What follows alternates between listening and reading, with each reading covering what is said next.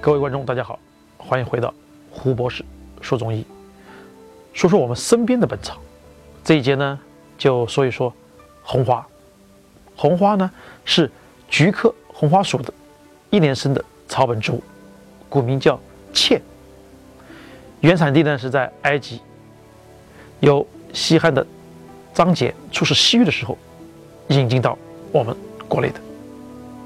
现在呢，红花。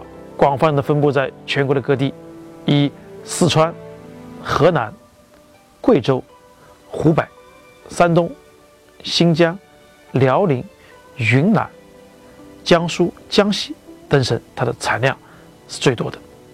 红花在西汉的时候呢，它是作为燃料的，就是经常给布把它染成红色的。宋代的这个《开宝本草》第一次它是记载入药的，药用呢是它的。管状的花冠，它是常用的中草药了。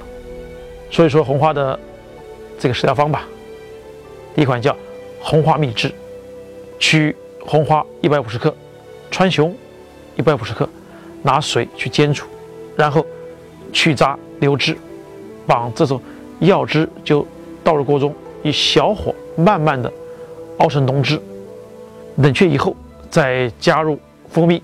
调匀后做这个我们这些养生膏一样的，每天服用三次，每次十毫升，可以连续服用三十天。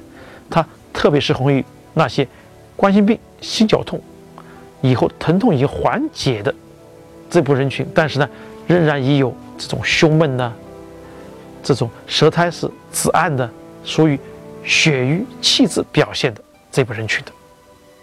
还有一款叫。生红粥，我们取太子参五十克，红花十克，将这两味药呢加水去煎煮，取渣留汁，然后把药汁再倒入洗净的粳米三十克粳米，绿豆二十克，然后再煮成这个粥去服用的。每天一次，十天呢可以做一个疗程，你慢慢的去服用这个粥。这个粥呢，也是适合于那个冠心病它恢复期的这部分患者，但是呢，它是属于气虚乏力、胸闷心慌的，属于气虚血瘀表现的这部分患者。原来红花的古名叫茜，原产地是埃及，在西汉的时候是作为染料的，到宋代才被收载入药。在冠心病恢复期的朋友们就可以尝试一下红花蜜汁和生红粥了。下一期我们来看一下我们熟悉的红枣又会给我们带来什么样的惊喜呢？